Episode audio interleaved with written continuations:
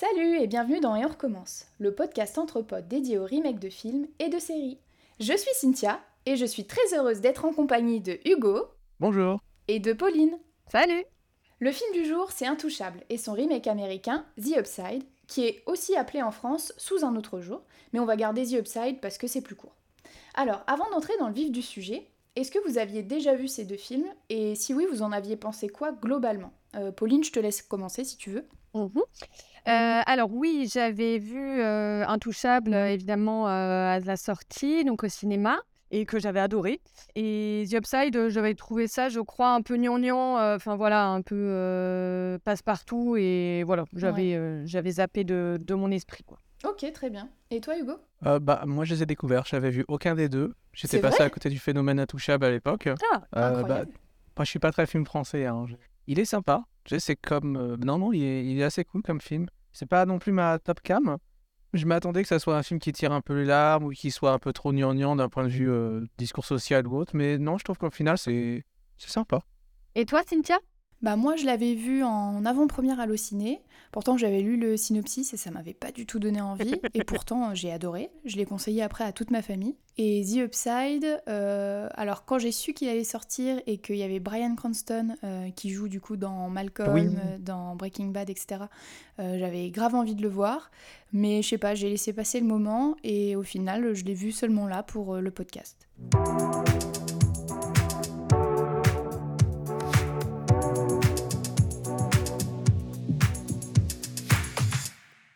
Intouchable, c'est une comédie française réalisée par Toledano et Nakache en 2011, et c'est un film euh, adapté d'une histoire vraie.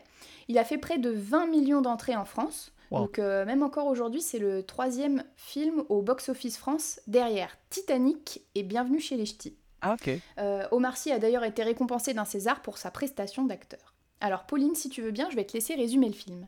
Oui. Alors, à la suite d'un accident de parapente, Philippe, un riche aristocrate, engage comme aide à domicile Driss, un jeune de banlieue tout juste sorti de prison.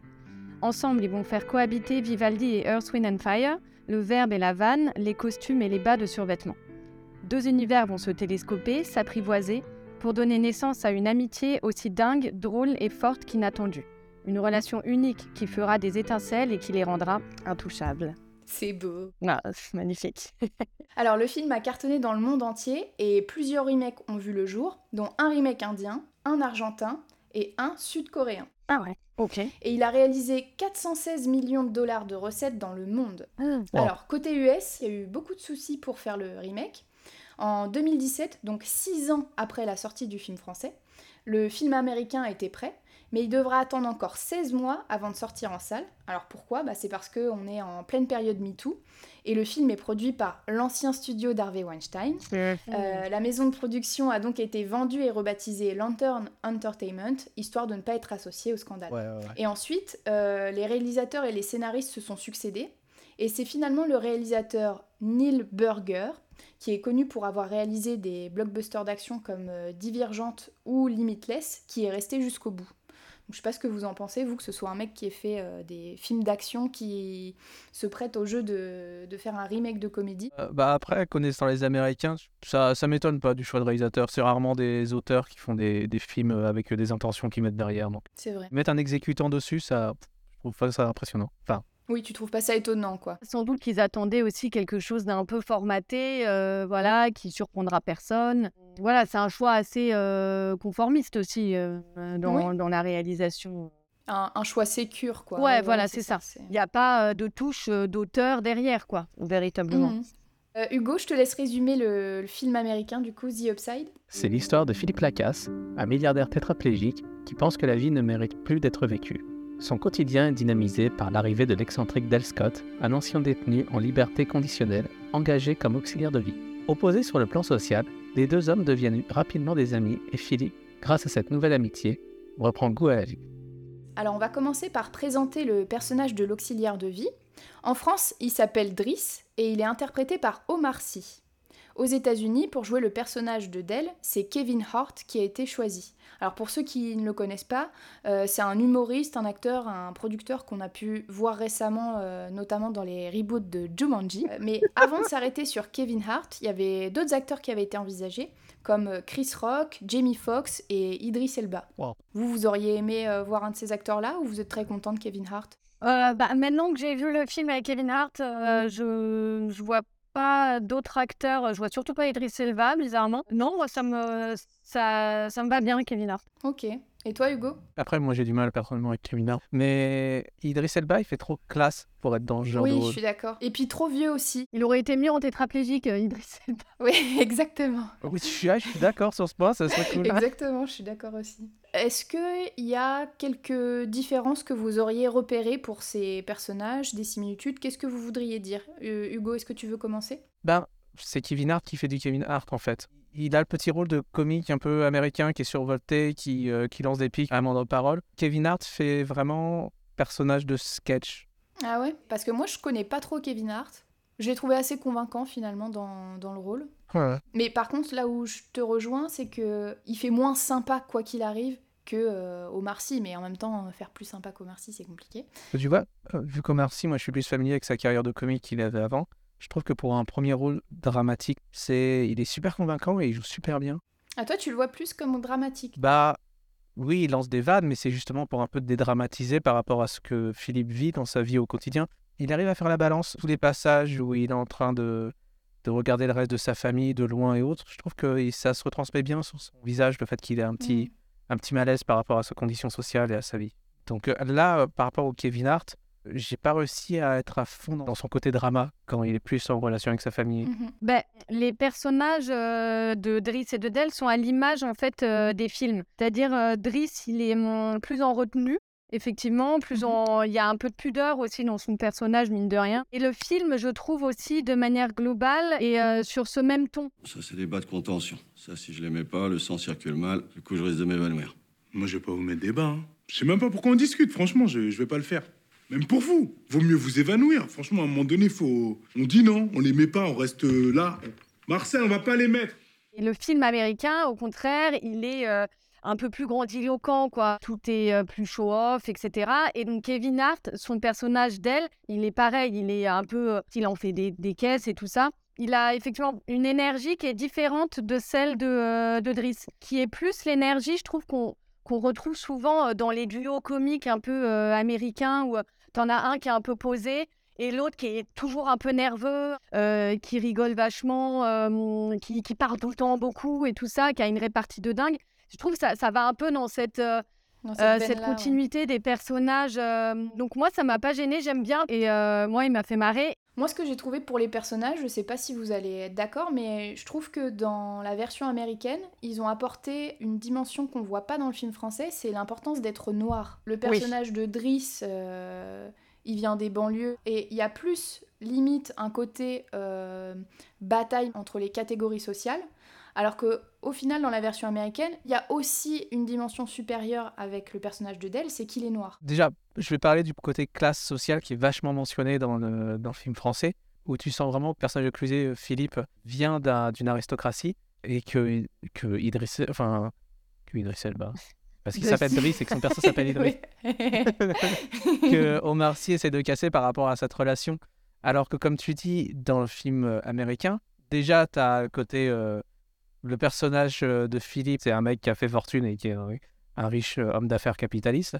Et avec Kevin Hart, justement, où on mentionne beaucoup son côté noir, notamment avec. euh, c'est avec Yvonne, où il dit euh, si, elle, si elle a peur de lui parce qu'il oui. elle lui dit non, j'ai pas, j'ai peur de vous, mais pas pour les raisons que vous croyez. J'ai peur de, de mettre Philippe dans des mains de, de quelqu'un d'incompétent. Dans le film français, le- la mention euh, de la couleur de peau euh, de, de Driss est quasiment pas faite, alors que dans le remake d'elle, il y a une quantité de fois où effectivement il, il reprend les termes d'esclavage, euh, de serviteur, mais hum, c'est montré avec humour. Il s'apesantit pas là-dessus en fait euh, du tout. Non, mais par contre, c'est vrai qu'ils en font mention. Et on le voit aussi même euh, à un moment où ils vont aller à l'opéra. Dell, il se moque un peu, il rigole, il veut pas l'écouter. Et à la seconde où il y a une cantatrice noire qui se met à chanter, Oui, il se tait. Et tout de suite, il adore, quoi. Il est Et happé, Il trouve ça euh, ouais. génial. Voilà, exactement. Et euh, quand il est avec aussi le, le voisin, là, Ouais. au niveau du parking, je crois, Oui. il lui demande comment tu t'appelles et il lui dit Blackman. Oui, Parce exactement. que justement, euh, il voit que l'autre c'est un raciste et il se dit euh, je vais en faire exprès, je vais en faire des caisses et je vais bien euh, approprier le fait que oui, je suis noir et en quoi ça te dérange. Quoi. Ouais. Euh, Tant que j'y pense, je voulais vous dire, on a trouvé une aide à domicile fantastique pour ma mère. Je vous donnerai le numéro de l'agence. Eh oh, c'est bon, je suis là. C'est moi son aide. Carter, voici monsieur. Blackman. Dakawan Daché Blackman. Voici Carter Locke, l'appartement en dessous du nôtre. Oh, donc il vit ici? Oui, il vit ici. Euh, je ne vous serre pas la main. Ça vaut sûrement mieux. À l'époque, en fait, les critiques américaines, euh, notamment c'était Variety, avaient euh, défoncé euh, Intouchable et ils avaient qualifié le film de raciste parce Mhm. qu'ils trouvaient que le personnage de, de Omar, de Driss, il était traité comme un singe de compagnie qui doit divertir son maître blanc, quoi. Du coup, ça, ça a peut-être joué aussi sur le fait que, par peur d'être taxé de raciste, ils ont peut-être beaucoup plus fait s'apesantir le, le côté du personnage de Dell sur euh, le noir, la défense du noir, de ses droits et, euh, et- Ouais, et du malaise justement à euh, servir un blanc. quoi. C'est ça. Est-ce que vous voyez d'autres axes euh, les, les personnages en eux-mêmes, euh, l'un est quand même père, il a une famille, etc. Et l'autre est quand même euh, seul. Oui, Ok, il a sa tante euh, et tous ses, ses neveux, mais finalement, il est quand même seul. ça rend son histoire encore plus compliquée, je trouve. Je pense que c'est une volonté de faciliter le récit pour les Américains, parce qu'effectivement, donc tu dis sa tante, mais en fait, on pense que c'est sa mère. Oui. Euh, les enfants, on pense plus ou moins que c'est ses frères et sœurs, alors qu'en fait, c'est des cousins Mm, qui, mm. su- qui sont issus de pères différents. Hein, Et du coup, lui, effectivement, ce rôle qu'il a dans cette famille, il n'est pas super défini. C'est une sorte de Ouais. père, de grand frère. Bah, et c'est, ça rend le personnage un peu plus réel et un peu plus attachant que juste. Tout à euh, fait. bah, on passe qu'on parlait de racisme, on peut parler de cliché. hein. Le cliché aux Oui. États-Unis que le, que le père part toujours de sa famille et revient pas. Et Là, du coup, je sais pas, je trouve que ça fait le personnage de Kevin Hart dans sa situation un peu cliché et ça en fait juste un délinquant et qui a pas forcément de, d'historique derrière, de, de vie complexe, euh, de, de problématiques un peu plus complexes que juste bah. J'ai braqué un truc, je me suis fait mettre à la prison et j'ai quitté ma famille, je vais repasser sur mon fils et ma femme. C'est un peu plus cliché et ça fait vraiment archétype de personnage dans un film, quoi. C'est l'américaine, quoi. Bah Bah, c'est plus cliché, puis ouais, ça facilite. Au moins, on comprend tout de suite. Alors qu'effectivement, euh, au début, quand on voit Omar euh, dans cet appartement avec tous ses enfants, bon, en tout cas, on se pose plein de questions. Et en plus, on a les réponses qu'à la fin du film. Alors Ouais. que là, au moins, avec le personnage de Dell, euh, c'est limpide, quoi. Oui, mais après, euh, je trouve que euh, c'est quand même survolé hein, dans le film français. Ok, euh, ça, ça crée peut-être un peu plus d'historique autour de ce personnage, mais bon, je trouve que finalement, ça prend pas tant de place que ça. Je suis d'accord, c'est survolé, mais je trouve que pour établir la relation entre les personnages qui se découvrent au fur et à mesure, ça rend la chose un peu plus crédible. Enfin, pas crédible, il n'y a pas besoin de rendre les choses crédibles, mais à peu près relation naturelle qui se développe au fur et à mesure que juste euh, bah, je te fais en exposer toute ma life et tout ça. Et oui, on- oui, c'est sûr. à ce moment-là, sûr, on ouais. vit des péripéties ensemble. Oui, oui. Et du coup, je trouve aussi, je sais pas ce que vous en pensez, mais le fait que Driss, c'est un personnage qui s'adapte euh, super vite. Il devient très très vite ami avec le personnel de la maison et il s'acclimate vachement à tout ce qui est euh, confort de l'hôtel particulier, Mm. mais tout en restant lui-même. Et on voit justement la scène du bain, il est dans une baignoire à pied, Oui, et lui il est en train de fumer sa clope avec son casque sur les oreilles, il écoute de la musique à fond. Du coup, je trouve que c'est un parfait mélange des deux mondes qui se, qui se rencontrent parce que ça fait écho à la première scène dans l'appartement avec une Dans mini baignoire. baignoire, Ouais. euh, tous ses cousins qui passent, le linge qui est euh, juste au-dessus de sa tête parce qu'il sèche et tout ça. Là, en fait, il, il s'est fondu dans le décor, il est super bien. Et surtout aussi, ça fait écho à la scène dans le film américain où on voit le personnage de Dell qui prend une douche qui devient un sketch et lui, en fait, complet, euh, ouais, voilà, c'est un sketch. Il se fait complètement maltraiter par la douche qui est euh, high-tech, euh, qui lui parle allemand. Ouais. Je sais pas, je trouvais que ça, ça montrait vachement qu'il c'était euh, l'intrus de la maison, quoi. Qu'il Ouais. n'arrivait pas vraiment à s'acclimater au final. Ouais, t'as raison, c'est vrai. Même euh, au niveau des amis, tout ça, enfin, on le sent pas particulièrement proche des autres personnages, quoi. Il est pas. Parce que aussi, Omar Sy, quand même, il a cette espèce de... Il y a comme un truc très fluide, un peu dans...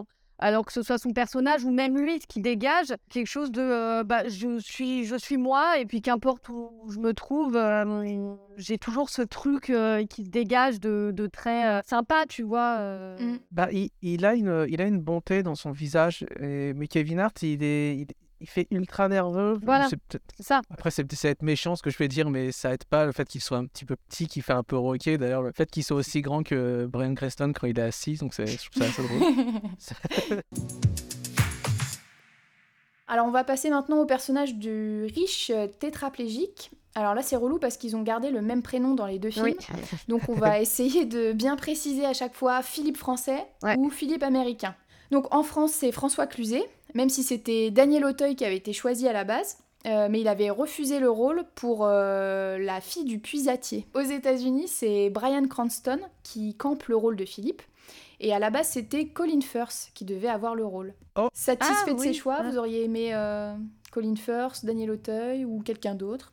Euh, j'ai pas de sympathie forcément pour Colin Firth, euh, ni pour euh, Brian Cranston, donc... Euh... Là, oui, je sais, je vais choquer. Ah non, fait, là tu non. peux pas dire ça. Oui, je- non. C'est- C'est-à-dire que dans le film, j'ai pas de sympathie pour ce personnage. Ah oui. Donc, je sais pas si le choix de Brian Cranston, c'est un nom très difficile à prononcer. je sais pas s'il est très judicieux. Enfin, en tout cas, moi qui n'ai pas vu, j'ai j'ai vu Malcolm, certes, mais j'ai pas euh, vu euh, la série, euh, la, la fameuse Breaking Bad. Breaking Bad. Donc, j'ai pas d'attache particulière avec cet acteur. Et, et là, pour moi, je je, je l'ai pas trouvé. euh, J'aurais pas choisi cet acteur. Et t'aurais choisi qui? T'as une idée? Aucune idée. Et toi, Hugo? Mais c'est vrai que du coup, moi j'ai une attache pour Brian Cranston, à cause de Malcolm. Donc du Mm. coup, de le voir Ah en oui. tétraplégique alors que tu as l'habitude de le voir en train de, de faire de la marche olympique, de faire du roller, euh, Du de faire patinage artistique. C'est- dur de le voir juste comme ça en grognon. Après, n'ayant pas vu moi-même Breaking Bad, Ah. où j'ai l'impression que le personnage est beaucoup plus euh, vénère, ils ont peut-être marché sur ce côté euh, pour plus agacé de la vie en général. Bah, moi, pour le coup, j'ai vu et Malcolm et Breaking Bad. Et j'adore Brian Cranston. Mais, bah, franchement, que ce soit lui ou quelqu'un d'autre, j'aurais pas fait la différence. hein. Bah, Mm. son rôle est pas fort. Hein. Non. Là, il fait vraiment le riche basique euh, qui a pas forcément de personnalité en lui-même. Et le seul moyen que tu as de montrer sa personnalité et son histoire, je reviens encore sur la subtilité du film français, où les dialogues euh, racontent un peu son histoire. Quand, par exemple, il raconte son, son accident de parapente et euh, ce, ce qui est arrivé à, à sa femme, qui a une maladie. Mhm. La façon dont c'est amené lors d'une discussion, après une crise de panique, où il faut le rassurer, où tu il crache un peu plus parce qu'il a fumé un joint, ça fait tout de suite un peu plus organique. Alors que dans le film américain, où c'est obligé que ça soit des flashbacks quand il est à tra- moitié en train de dormir en regardant son, euh, son mobile au plafond, putain, c'est, tu fais pas plus euh, didactique quoi, comme façon de raconter les Ouais, choses. C'est- un peu dommage parce que du coup, ça rend encore plus le per- Alors qu'il aurait peut-être pu l'exprimer par rapport à des sentiments et par rapport à une scène un peu plus émotive. Là, il est super dépressif. Parce que par rapport à- Mhm. au français, dès le début, il annonce clairement qu'il veut mourir. Que si jamais il y a un Ouais. souci, faut pas le maintenir en vie, faut pas l'emmener à l'hôpital, faut pas essayer de le sauver. Ouais. Alors que la mention de la mort du personnage euh, dans le film français, ça vient dans leur discussion où Omar Sy dit Moi, si j'étais comme ça, je me flinguerais. Et que lui, il a dit Ouais, bah, j'y ai pensé un peu. Mais à aucun moment, il, est- il ressasse qu'il essaye Ouais. de, de mourir. Euh, c'est là où tu vois dans le film américain, où il écoute, quand il écoute la musique à fond, il l'écoute tout le temps à fond pour se renfermer. Alors que dans le film Mm. français, c'est la première scène d'intro quand ils sont en oui, train de masser. fois. Après, il le fait Ouais, pas plus, quoi. Il partage Ouais, les choses. Il est quand même, enfin, le personnage français, il est plus dans l'autodérision, il fait plein de vannes. il- Bah voilà, et ça facilite en plus sa relation avec euh, le personnage de Marcy, parce que justement, l'autodérision, il le trouve en Marcy, qui aussi, lui, peut arrive à se moquer de, de cet homme tétraplégique, Oui, sans être ultra blessant, mais sans être non plus comme tous les autres gens dans les entretiens, en, en, en étant lèche-cul, en étant euh, super, euh, faisant attention à ce qu'ils vont dire et tout ça, très maladroit ou parfois soit trop maladroit, soit en soit trop, attentif envers la personne. Et- Ouais. Quelle est votre principale motivation? Bah, L'argent, c'est d'aider l'autre, je pense. C'est bon ça comme. euh, Enfin, c'est bien ça comme. euh, J'aime bien le quartier, J'aime beaucoup les légions diminuées. Depuis tout petit, hein. le sport également. Il faut bouger. C'est des personnes euh, qui peuvent rien faire. hein. Voilà, je me souviens en gériatrie, par exemple, on, euh, il y avait quand même des bons moments. On avait fait la galette, on avait fait. euh, Après, je pense que dans le film américain, l'idée de la rencontre entre ces deux personnages est beaucoup plus forte avec l'arrivée de Dell. Cette idée de la mort va s'éloigner. Après, ça soulève aussi peut-être le, le débat euh, de, de, De l'euthanasie. C'est ça. Voilà, exactement. Bon, après, c'est vraiment euh, très esquissé, mais voilà. Moi, je, je trouve que les deux personnages, euh, effectivement, les deux Philippe, je, je les trouve vraiment pas forcément euh, euh, sympathiques. Alors, Pareil. surtout le US. Et en revoyant euh, le film français, j'ai trouvé euh, Philippe assez fermé, euh, enfin, pas, pas enchanteur, quoi, voilà. Bah, moi, je le trouve assez euh, rustre, assez renfermé. Ouais. Mais au final, dès qu'il est en contact de Driss, il est tout de suite dans la vanne. Il y a un moment, par exemple, au début, là, quand justement il y a tous les candidats qui se succèdent, il y en a un qui parle de qu'il est très calé en administratif et que si besoin, il peut les aider à faire la demande d'APL. Et euh, donc c'est c'est une blague parce que le mec il vit dans Ouais. un hôtel particulier euh, et il rigole en fait et il dit à Magali euh, vous vérifierez mais euh, je crois pas. J'ai l'impression qu'il est plus pince sans rire Ouais, mais qu'il est quand même toujours un peu là dans la déconne, dans le fait d'être sympa. euh, je le trouve beaucoup plus ouvert finalement que Philippe euh, US, qui fait un peu le mec poli, mais qui est complètement dépressif, quoi. Bah, c'est ça, et c'est marrant parce que tu vois, je trouve que le personnage dans la version française, il n'arrive pas tout de suite, il reste beaucoup en retrait au début. Oui. Il sourit juste que euh, des trucs que disent les mecs euh, en entretien, Mm. mais dans la version américaine, il, est directement, le personnage est bien posé, il est directement là. Ouais, c'est vrai. C'est lui qui répond aux interviews, c'est lui qui envoie chier les gens, c'est assez marrant la présence qu'il a dans la version américaine. Justement, c'est peut-être parce qu'il est trop présent qu'ils ont essayé d'amener le fait qu'il veut crever, alors que dans la version française, peut-être qu'au début, justement, c'est peut-être quelqu'un qui a perdu euh, la notion un peu de sourire et de s'amuser et qui va la retrouver au fur et à mesure avec euh, Grâce à. le personnage de Driss. C'est vrai qu'on le tire au plus bas pour que ça fasse une sorte d'effet trampoline et qu'on se dise euh, ah oui heureusement qu'il y avait le personnage de Dell parce qu'il a retrouvé goût à la vie. Ça. Alors que là c'est un peu plus nuancé, c'est-à-dire que le Philippe il vit très bien comme il est, c'est juste que euh, il, il en a marre d'être stigmatisé en tant qu'handicapé et en ayant euh, quelqu'un qui aura pas forcément une énorme empathie développée pour lui. Il y a même une scène où par exemple il y a le téléphone qui sonne, le téléphone de Philippe Français, et il y a Driss euh, qui, Oui, lui qui lui tend. ouais, et il oublie qu'en fait euh, il C'est- peut pas décrocher Ouais. quoi. Donc ça montre bien que voilà le personnage de Driss il est il il l'aime beaucoup, mais que oui bah parfois il oublie que c'est une personne handicapée et c'est justement ça que le Philippe Français cherche. Et au final, les problèmes d'handicap ne viennent pas souvent, et même c'est c'est assez anecdotique dans le film français, alors que dans la version américaine, putain, comment ils te les sortent. La scène de changement de cathéter, putain, vas-y, appuie-le qu'il est handicapé et tout ça, quoi. Oui, puis même euh, la scène de la rencontre. C'est Philippe US, rencontre, euh, finit par rencontrer euh, finalement la, la femme avec qui il euh, correspond. Et le repas se passe euh, très bien jusqu'au moment où euh, on voit que la, la femme commence à se rendre compte qu'elle est face à quelqu'un qui est finalement dépendant. L'évolution au fur et à mesure du dîner, comme quoi qu'elle réalise qu'il est tétraplégique, qu'il peut pas bouger la main, je trouve que c'est, c'est, c'est assez horrible à vivre pour le personnage Ah ouais, de, de Philippe à ce moment-là. C'est, c'est peut-être l'un des temps forts du film, en fait, où ça, ça se rapproche un peu plus du discours de l'handicap, Oui. et Ouais. qui est super fort et super gênant. C'est, c'est ultra dur comme séquence. Oui. Et ça, je trouve que c'est hum, quelque chose qui est assez euh, rare de se mettre à la place de celui qui regarde l'handicapé. Et de, euh, je Oui. trouve que Ouais. c'est pas du tout euh, fait justement de manière euh, caricaturale. Et ça, il n'y a pas dans le film français, effectivement. Non. Mais pourtant, là où c'est marrant, du coup, c'est qu'effectivement, le handicap, il est montré comme ça, mais autant Philippe US, il accepte son handicap puisqu'il accepte de rencontrer cette femme, en se disant, Oui. bah, j'assume entièrement d'être handicapé et ça se passera bien. Alors que le Philippe français, il a un peu honte, il assume pas le fait d'être handicapé. Déjà, il envoie une photo de lui Ouais. sans fauteuil roulant. Et après, il se pointe, mais il est tellement nerveux qu'il préfère ne pas la rencontrer, quoi. Oui, mais je pense que, encore une fois, je pense que c'est lié à la, à la relation qu'il a, enfin que chacun a avec euh, euh, Del ou Driss. Euh, Del, il est beaucoup plus euh, rentre-dedans. Il amène vraiment euh, cette énergie à, à Philippe. Il lui fait un peu dépasser sa peur de rencontrer cette femme. Et il lui dit, OK, allez, vas-y. Et justement, le Philippe US, effectivement, il, est, il a ce côté un peu plus dur, moins pince sans rire et tout ça. Mais, mais on sent que la, la coquille se brise un peu. Donc je trouve ça plutôt touchant dans, dans ce sens-là. Le fait qu'on a vu que Driss, il avait tendance à bien euh, s'adapter à l'univers de Philippe, euh, mais que Philippe, il prenait aussi bien le pli de s'adapter à Driss. Enfin, c'est un vrai échange, je trouve, entre les deux, qui a un tout petit peu moins de- du côté américain. Parce que par exemple, on voit euh, Philippe, euh, donc il porte sa petite boucle d'oreille euh, comme Driss, il a sa chaise roulante qui est débridée. On le voit aussi un petit peu aux États-Unis, mais c'est beaucoup plus fugace. Il fume ses pétards, il amène des prostituées, il va même parler un peu différemment. Vous avez pas kiffé là quand vous l'avez eu au téléphone? Si, j'ai kiffé. C'est tout? J'ai kiffé grave. Bah alors? Bon, bah alors, on met cette putain de photo dans une enveloppe.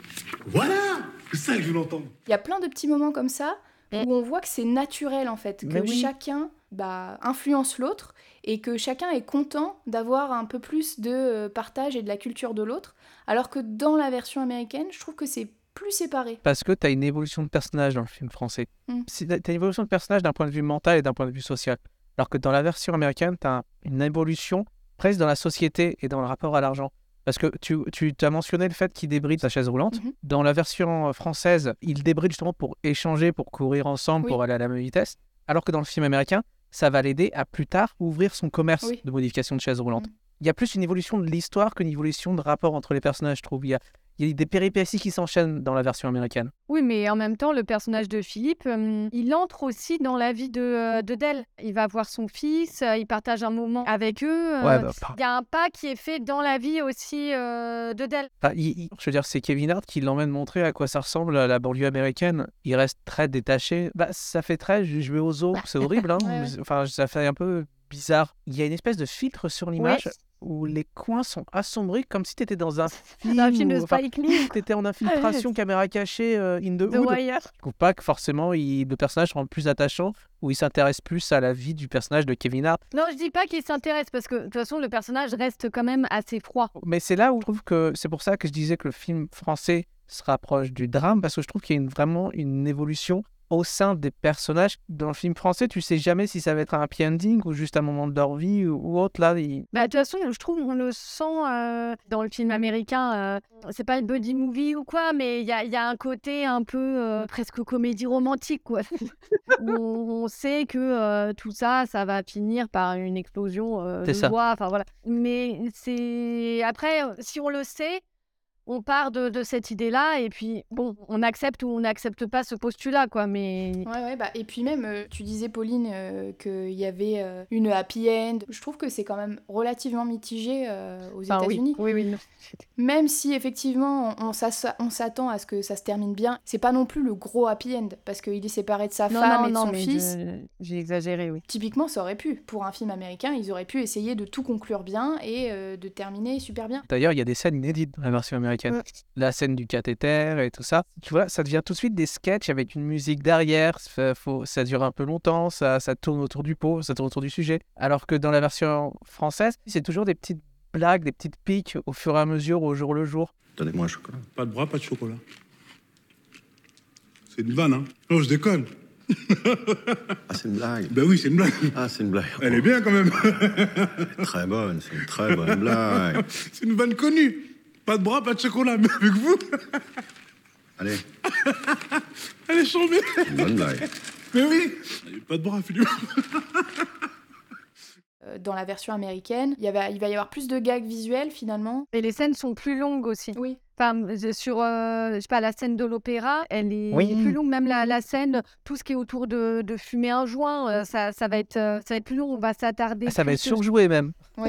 Oui, oui, ça, voilà, effectivement. Mais la scène de la- de l'anniversaire aussi, euh, c'est beaucoup plus long euh, également. euh. Au début, moi, je l'avais vu comme, je trouvais que ça, ça permet de voir vraiment comment se crée la- le lien entre les deux. Mhm. Mais euh, en fait, c'est vrai que parfois, c'est un peu du long pour rien. Oui, parce qu'au final, moi, je les trouve quand même moins complices tous les deux que Driss et Philippe Français. Ah ouais T'as trouvé qu'ils étaient plus proches? Ouais. Ah non, Bah oh là ouais. là, c'est fou. Bah, on va parler de la scène de fin. Donc, on voit la séparation des deux personnages. Euh, Driss, il fait en sorte d'arranger la rencontre entre la femme avec qui Philippe entretenait une relation épistolaire et euh, dans la version américaine, c'est Dell qui organise une rencontre avec euh, Yvonne qui était sa secrétaire, qui était amoureuse de Philippe et en fait Philippe l'avait pas vraiment vu. Donc voilà, donc en gros c'est pour que les deux personnages des Philippe prennent leur envol sans eux.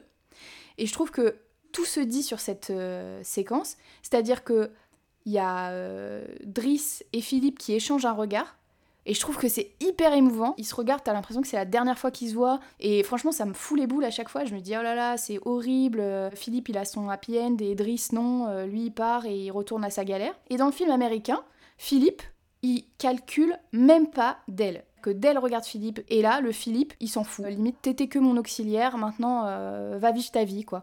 Et euh, on voit après, effectivement, Dell qui est avec sa famille. Alors, c'est pas si facile que ça, mais il a son business, il a son truc. Est-ce que tu vois le personnage de Driss dans la version française? Il fait quoi après, après À part l'entretien qui passe euh, chez un espèce de chronopost, Oui. Mm. Et on voit pas ce qu'il fait euh, en dehors de, cette histoire. Mais on voit que quand même il a été marqué. Euh, Driss, il passe un entretien, et bah il va être capable de parler euh, du tableau de Dali, il va être capable de dire ah là la phrase que vous dites c'est un alexandrin. Il a été complètement marqué par cette, euh, cette amitié en fait. Alors que d'elle, euh, qu'est-ce qui lui reste? De l'argent quoi. Tout le côté argent est mis en avant aux États-Unis, où finalement euh, d'elle les moments de Oui. complicité.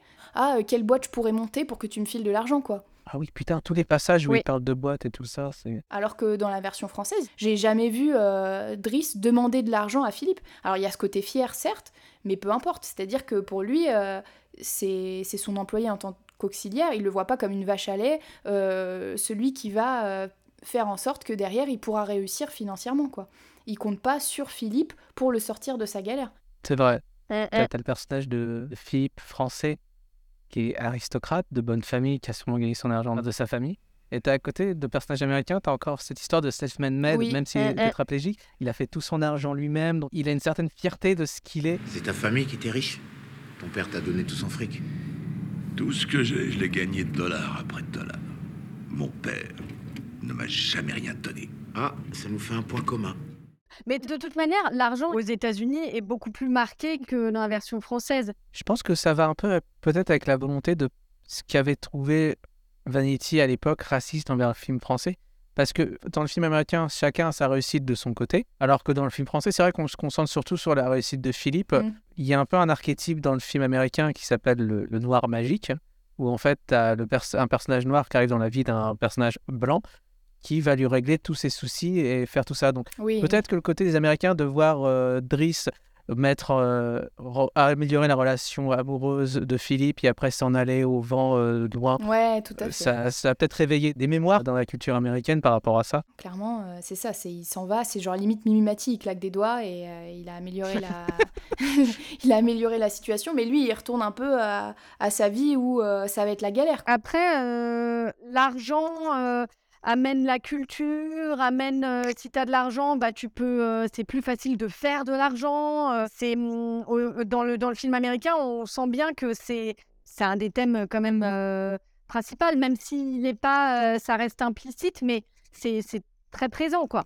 Ah bah oui, c'est super Euh, présent. Bah, et puis même voilà. le fait que effectivement euh, c'est grâce à son tableau qu'il a les 50 000 et donc pas grâce Oui. à Philippe directement, c'est un peu le self-made man quoi. En gros, euh, c'est grâce à son don, il a de l'argent, grâce à ça, il achète une maison et euh, il réussit dans la vie et il, et il ah peut bah moi monter je l'ai sa boîte. plus vu comme là une forme de on va dire critique de du milieu de l'art et euh, du et encore une fois de l'argent qu'il y a dans le milieu de l'art et qui rend parfois les choses absurdes. Un moment euh, d'elle euh, quand il voit le, le mobile là qui a au, euh, au-dessus Oui. du, du lit de, de Philippe. Il lui dit bah c'est un mobile, c'est fait pour bouger, alors qu'en fait c'est une œuvre d'art qui coûte certainement très cher. Et en fait, enfin, il soulève cette espèce d'a- d'absurdité.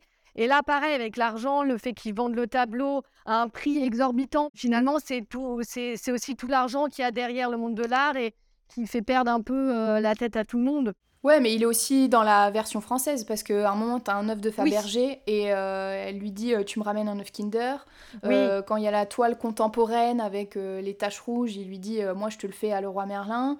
Euh, enfin, oui, tu oui, vois, bien il y a- sûr. Non, non, oui, Dans oui, le film oui, français, oui. il y a aussi plein, plein de fois où justement euh, euh, l'art est un peu tourné en dérision. quoi. C'est touchant des taches rouges sur un fond blanc? Et ça coûte combien, ça? Je crois qu'il a 30 000 euros. Je peux vérifier si vous voulez. Ouais, vaut mieux vérifier quand même. Parce que ça me paraît exagéré comme prix. Mais le mec, il a saigné du nez sur un fond blanc, il demande 30 000 euros. C'est une connerie, ça, Philippe. Moi, pour 50 euros, je vais chez Casto et je vous la fais la trace de mon passage sur Terre. hein. Je vous mets même du blanc en bonus si vous voulez. Vous, ça vous a pas gêné comment sont traitées les femmes dans le film français?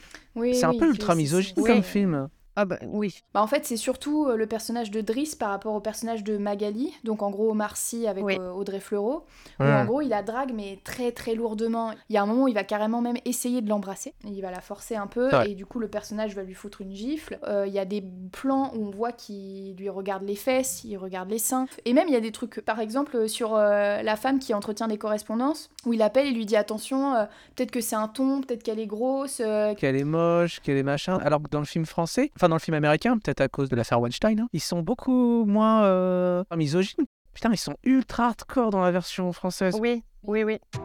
Bon bah alors c'est comme ça qu'on va terminer cet épisode. Merci à tous les deux. Merci à toi. Merci Cynthia. Mille merci à Sarah pour son aide précieuse et un énorme merci à Charlie pour son soutien et sa patience. Merci aussi à vous, chers auditeurs, et n'hésitez pas à noter et commenter le podcast afin qu'il gagne en visibilité. À bientôt!